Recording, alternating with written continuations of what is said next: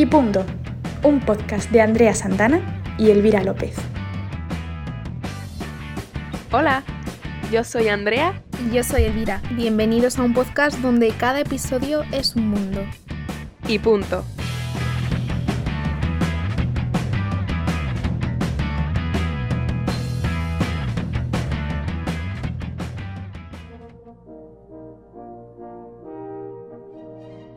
Calculas la hora, quieres ser puntual.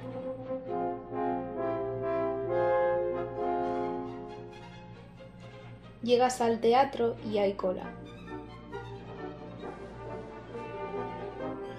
Esperas ansiosa por entrar. Encuentras tu sitio, te sientas. Murmullos, nerviosismo, expectación, se apagan las luces, se abre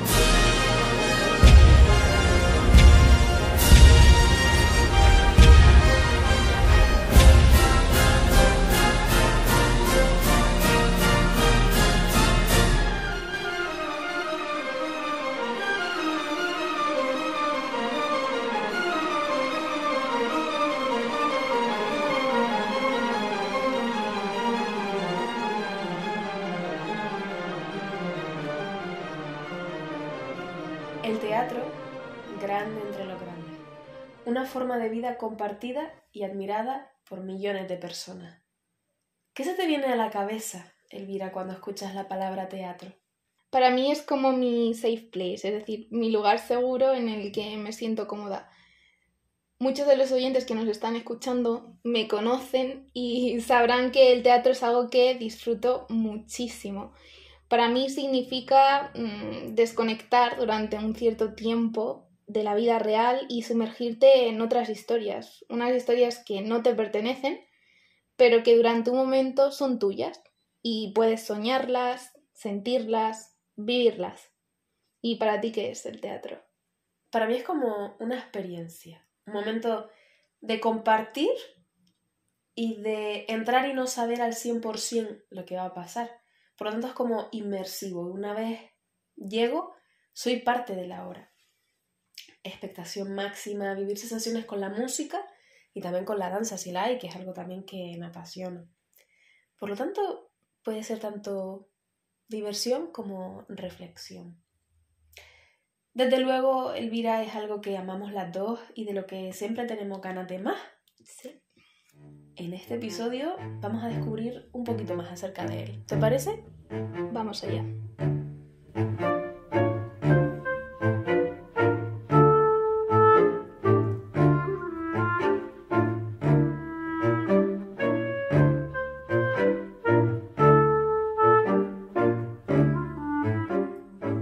Se considera que en la antigua Grecia nació el teatro, concretamente en Atenas, cuando se realizaban ritos en honor a Dionisio. Por tanto, las primeras representaciones eran capítulos de la vida de los dioses griegos. Con el paso del tiempo es cuando se empiezan a originar las representaciones dramáticas, por lo que pasamos de que sea una actividad estrictamente religiosa a una artística o poética, como decía Aristóteles. Durante el transcurso del siglo V a.C., en plena Grecia clásica, aparecieron dos modelos de teatro, la comedia y la tragedia. Mientras que la tragedia, según Aristóteles, representa a los seres humanos mejores de lo que son, con el fin de luego mostrar su caída en desgracia, la comedia representa a los individuos peores de lo que son, para así poder reírse de ellos. Por otra parte, el teatro romano no se desarrolla hasta el siglo III a.C. En un primer momento, al igual que el teatro griego, se asociaba con rituales religiosos, hasta que se convirtió en algo más relacionado con el entretenimiento. La forma más popular era la comedia. Tanto en el teatro griego como el romano, los actores utilizaban máscaras para caracterizarse en el personaje. No podían salir al escenario sin una máscara. En el teatro romano, los esclavos actuaban como actores y a diferencia de en el teatro griego, a las mujeres sí se les permitía participar siempre y cuando no desempeñasen papeles importantes. Algo característico del teatro clásico es el propio lugar donde se hacían las representaciones. Destacan dos partes. En primer lugar, lo conocido como orchesta, donde se situaba la orquesta y el coro. Y en segundo, las gradas. Lo que diferenciaba a un teatro romano de uno griego era que en el romano la orquesta tenía forma semicircular, mientras que en el griego era circular. Con la caída del Imperio Romano el teatro clásico prácticamente desaparece de Occidente, y no es hasta la Edad Media cuando este arte reaparece. Por una parte surge como un instrumento para escenificar episodios relevantes de la Biblia, es decir, teatro vinculado al culto religioso. Y por otra surge de la mano de juglares y trovadores que usan el humor absurdo y la improvisación.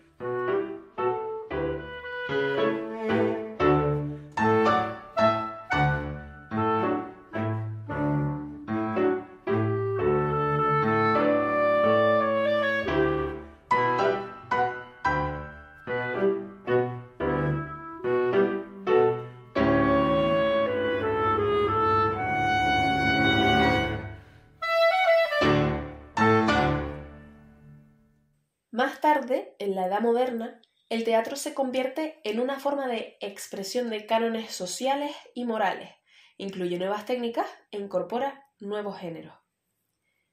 En el recorrido del teatro hacia el presente, las novedades han sido muchas, pero los cambios han sido pocos. El teatro de hoy en día mantiene la esencia de antaño.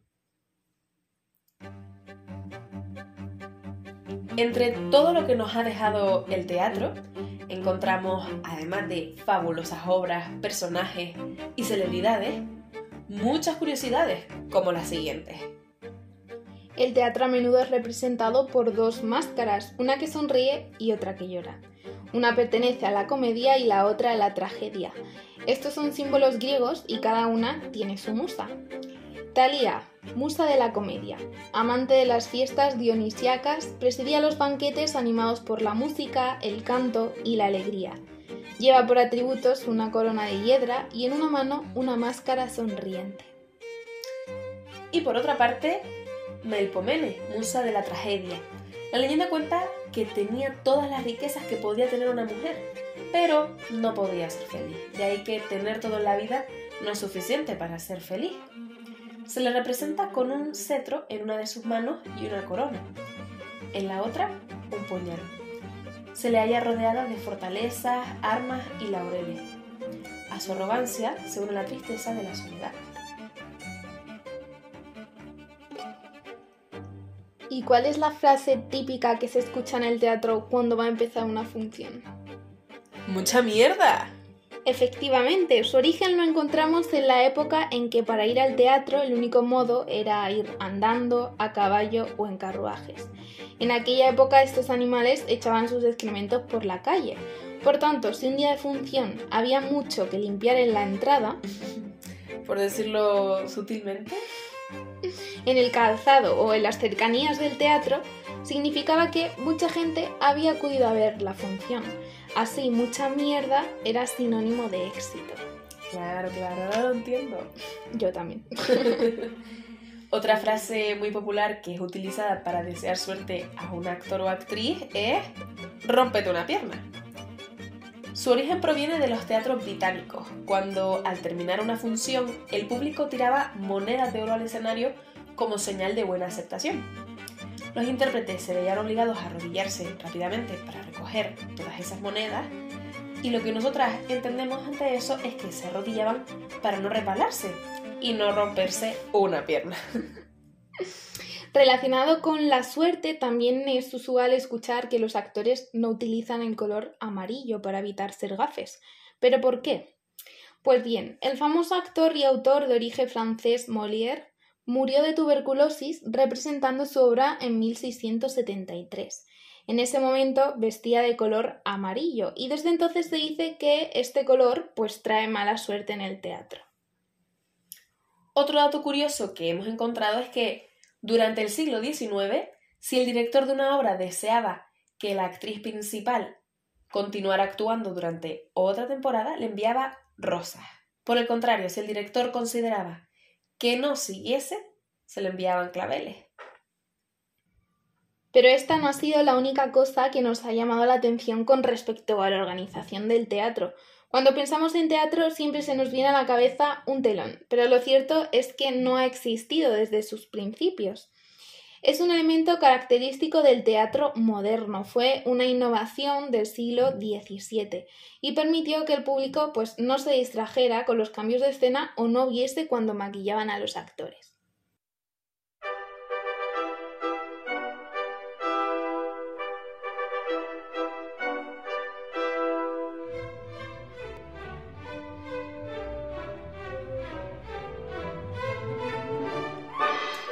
Que yo creo que... Suficiente chapa. La verdad que sí. Pero bueno, además creo que hemos aprendido cositas y nos han sorprendido. A mí, por ejemplo, lo del telón me dejó boquiabierta. ¿Sí? Sí, la verdad, no tenía ni idea de eso. Fíjate, a mí lo que más me sorprendió fue lo de la expresión rómpete una pierna. Sí. Sí, porque... Y la de mucha mierda. Es que tiene mucho sentido. Sí, mucho. Pero no te lo planteas. De esa sí había escuchado algo hace tiempo, entonces me sonaba, ¿sabes? Que tenía algo que ver con los caballos. Pero mm, la de rómpete una pierna sí que deja un poco más desconcertada a una, ¿no? Porque yo quizás pensaba que era por el énfasis de la actuación o, ¿sabes? Algún, Hay un actor súper motivado. Exacto, de, de oye, mm, si a lo mejor me entrego tanto, me rompo una pierna, pues está bien, ¿sabes? Pero bueno, son cosas curiosas. Sí, sí, sí, sí. Como hemos dicho antes, el teatro es algo que disfrutamos y seguiremos disfrutando, ¿o no? Sí, ojalá. sí, esperemos, esperemos. Este año nos tiene que cundir el teatro. Sí. Muy bien. Hay que estar a tope. En mi caso, si te digo la verdad, no he ido tanto como me gustaría. Pero La Noche del Año, que fue una obra que vi el año pasado, por mayo me parece, porque era época de exámenes y fui con mi amiga Argelia a verla. ¿En Madrid? Sí, sí, sí, sí. Eh, me pareció especialmente divertida. Les cuento un poco qué, qué tal era. Iba sobre tres amigos, me parece, o tres compañeros de piso que en fin de año salían de fiesta, si no recuerdo mal, y, y pasaba bastante salseillo por ahí, la verdad. Entonces, por una parte te puedes identificar con ella, por otra parte em, te entretienes muchísimo, te diviertes con, su, con sus elocuencias. Y, y, no sé, viví como un pequeño... Mm, como una pequeña fiesta, ¿sabes? Como si hubiese salido de fin de año. Entonces, que, que una hora de teatro te lleve a otra experiencia, aparte de la que estás viviendo ahí, yo creo que pues, es genial. Y que te haga sentir dentro de la historia, ¿no? Sí, exactamente. Al final estás en varios mundos a la vez y sí. es que es algo increíble, igual que un libro o, una o la música, ¿no? Que te puede hacer trasladarte mentalmente a un montón de situaciones. Y bueno, bueno, me gusta mucho. De entre las que tú has visto, ¿destacarías alguna? Muchas. o sea, mm, si tengo que elegir una, no tengo claro cuál elegiría. Pero a lo mejor, por ejemplo, intentando diferenciar entre musicales y obra de teatro, de musicales en sí, de los que más me gustaron fueron eh, Anastasia y Billy Elliot. Ambos, o sea, tenían unas pedazo de producciones, una escenografía magnífica, Anastasia con un vestuario increíble, o sea, yo creo que ha sido de los mejores musicales, de verdad. Y en cuanto a obras de teatro, quizás las que más me han gustado mm, ha sido una que se llamaba Páncreas, que Anda. estaba protagonizada por Fernando Cayo, entre otras. no ah, sé si sabes quién es. Sí, sí, sí. Es muy bueno. Y eso, bueno, está a la villa hace algunos años. Y luego también me gustó mucho una que se llamaba ¿Quién es el señor Smith? Ay, me las Que también estaba Cristina Castaño y, bueno, no me acuerdo de, del nombre del, del hombre. Qué y luego, pues, no sé, Cinco horas con Mario, con Lola Herrera, también una, vamos, una de las mejores actrices de teatro de España increíble también. Qué maravilla. No sé, la verdad que he tenido buenas experiencias en el teatro. Pero fíjate, tengo más claro la que no me gustó que... la Que tu favorita, ¿no? Sí, sí. ¿Cuál fue esa que no te gustó? Los farsantes. Y fue hace poco, además, ¿eh? Vaya. Es que tenía las expectativas muy altas y luego fue como... que acabo de ver? Pero tiene muy buenas críticas y no lo entiendo. A mí me resultó muy pesada, muy lineal, no sé. Vaya. No me transmitió nada, la verdad. Tiene que tener algún elemento por el que a lo mejor sobresalga y la gente lo valore, pero si tú como espectadora fuiste y la sensación que tuviste fue desagradable, Sí, pues no me... No. Es que me preguntas ahora de qué iba y te digo, pues no tengo ni idea. Y fue hace Uh. nada, porque estaba en cartelera, un bueno en cartelera, no sé. sí, que estaba entre las obras Sí. que podía ver. Mm. Yo, mm, ¿qué te iba a comentar? Ah, bueno, mm, sobre esto te iba a decir algo, pero ya no me acuerdo. ¿Alguna pero... que no te haya gustado nada? Mm, por ahora no tengo ninguna que me haya desencantado tanto, la verdad. Pero, ah, sí, lo que te iba a decir era que cuando vas a una producción audiovisual, eh, musical, lo que sea, eh, y el concepto en sí no te lo, no lo asimila, yo creo que hay mucho ahí en la producción que no está bien porque que mínimo que salir de la producción y decir, vale, al menos he sabido qué se trataba en este momento. Sí. Pero si en los farsantes no pudiste tener esa sensación, creo que tuvo que ser un poco desagradable. ¿no? No, es que además eran actores muy buenos, actores y actrices buenísimos. Pero, chica, que no. que no sé.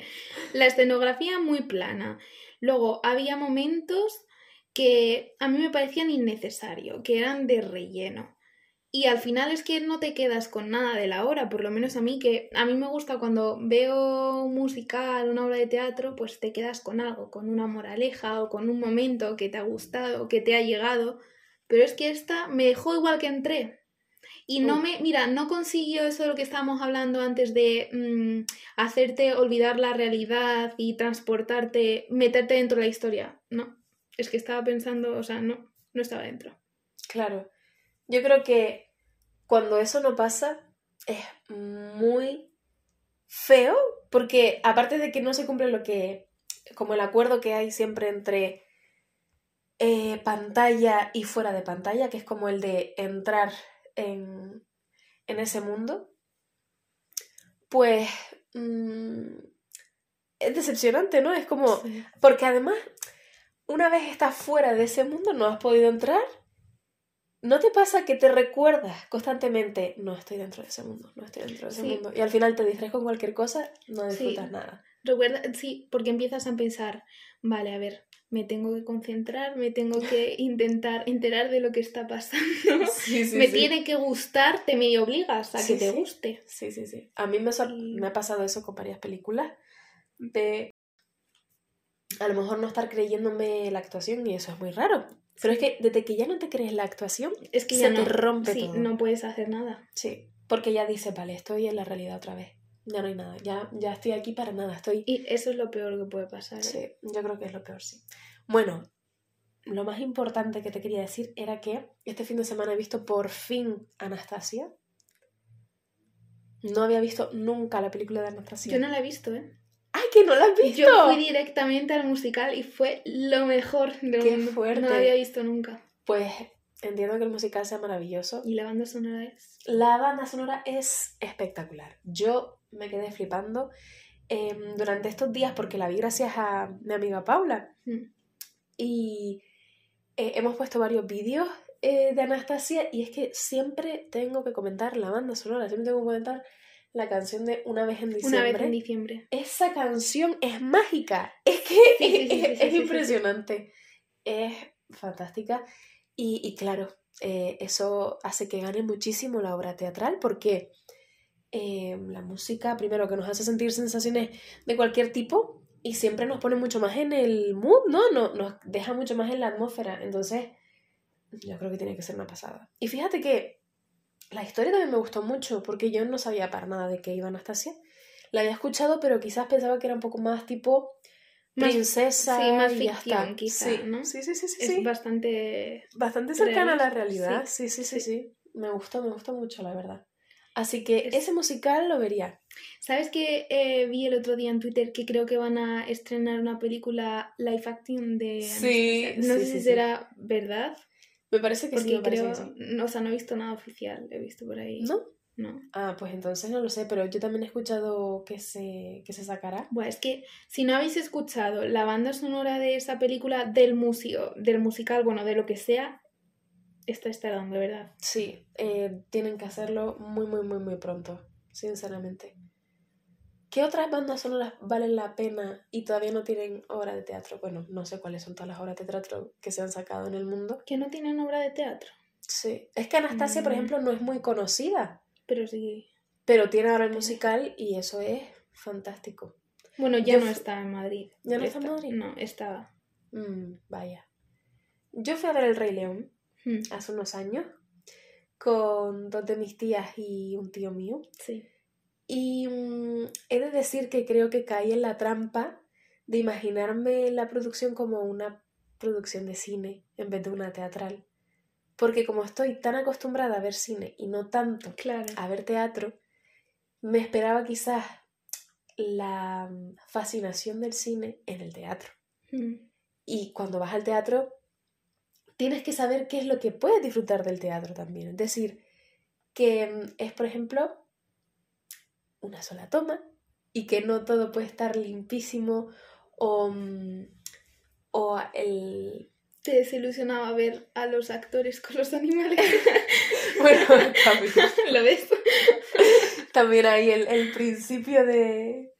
de, mm, de claro, de, de, de- es que, es que como, como, como que todo se simula mucho más, ¿no? En el cine Claro. puede ser todo mucho más Hay cercano a la realidad, claro.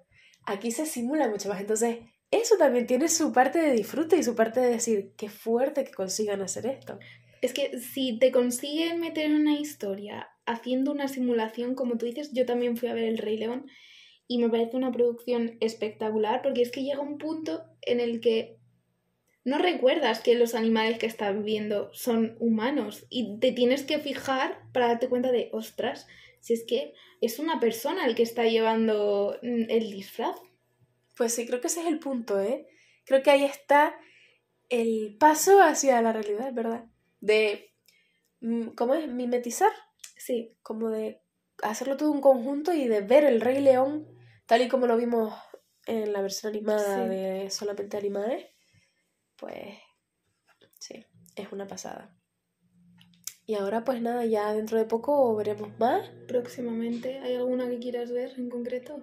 Mamma mía. Quería ver Mamma Mía. Queríamos, porque nos hemos enterado que eh, las canciones van a ser en español y no es lo mismo.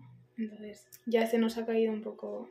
Claro, porque en las películas siempre las canciones han sido en inglés y Sí. Entre que la traducción puede ser no tan fascinante y que estamos muy hechas a la versión original, yo creo que Sí, no- estamos demasiado acostumbradas, yo creo. nos entristece esa noticia. Pero empieza una buena temporada de teatro, ¿eh? Con Matilda, Aladín, los chicos Sí. del coro, Sí, no sé qué más. Tina Turner también está Sí, sí, es verdad. y algunas que otras más. Tenemos temporada de contenidos Tiene buena interesantes. pinta, sí. Sí. A ver si vamos sí, a ver alguna. Alguna tenemos que ir a ver. Nosotras los animamos a ustedes. Y mm, como refranes sobre el teatro no encontramos exactamente. Os dejamos con una frase de Federico García Lorca y es, el teatro es poesía que sale del libro para hacerse humano. Nos vemos en el próximo episodio.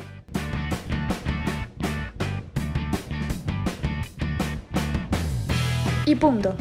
Un podcast de Andrea Santana y Elvira López.